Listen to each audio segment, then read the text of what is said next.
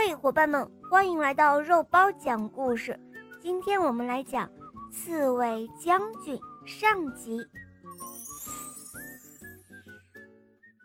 有一只母鸡马上要孵小鸡了，有一个刺猬自告奋勇来给母鸡做警卫。刺猬扛着闪亮的长矛，威风凛凛地站在母鸡的门前，很像一个真正的士兵。听到母鸡要孵小鸡的消息，黄鼠狼高兴坏了。当黄鼠狼赶到母鸡门前的时候，他看到在门口站岗的刺猬，那只闪闪发亮的长毛可真够可怕的。黄鼠狼气急败坏的在心里骂着：“哼，这该死的刺猬，真是够拿耗子多管闲事。”他静静地躲在一棵树后面。观察着刺猬的一举一动，从太阳升起一直到太阳落山，最后星星都出来了。可是呢，刺猬像个雕塑一样一动也不动。只要稍稍有一点异常响动，刺猬马上就会端起长矛，威严地喝道：“是谁？谁在那儿？”所以黄鼠狼实在没办法，就悄悄地找来他的朋友们。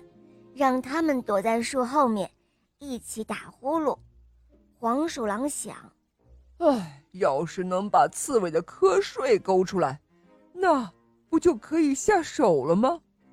但是刺猬根本就不理睬，它依然精神抖擞地站在那儿。最后，黄鼠狼撑不住了，只好去找地方睡觉了。有一只狐狸住得很远。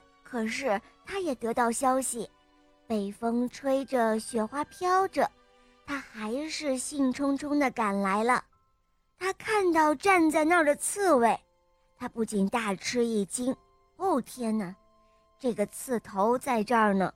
狐狸是聪明的，他假装是从这里路过而已。哎呀，这不是刺猬吗？这天气可真够冷的。我听说。商店来了好多漂亮的围巾，哦，是羊毛的，你不去买一条吗？刺猬回答说：“哦，不用，我一点儿也不冷。”狐狸皮笑肉不笑地说：“哎呦呦呦，你也是肉长的呀！来来来，把我的围巾给你吧。”说着，他向前走了几步。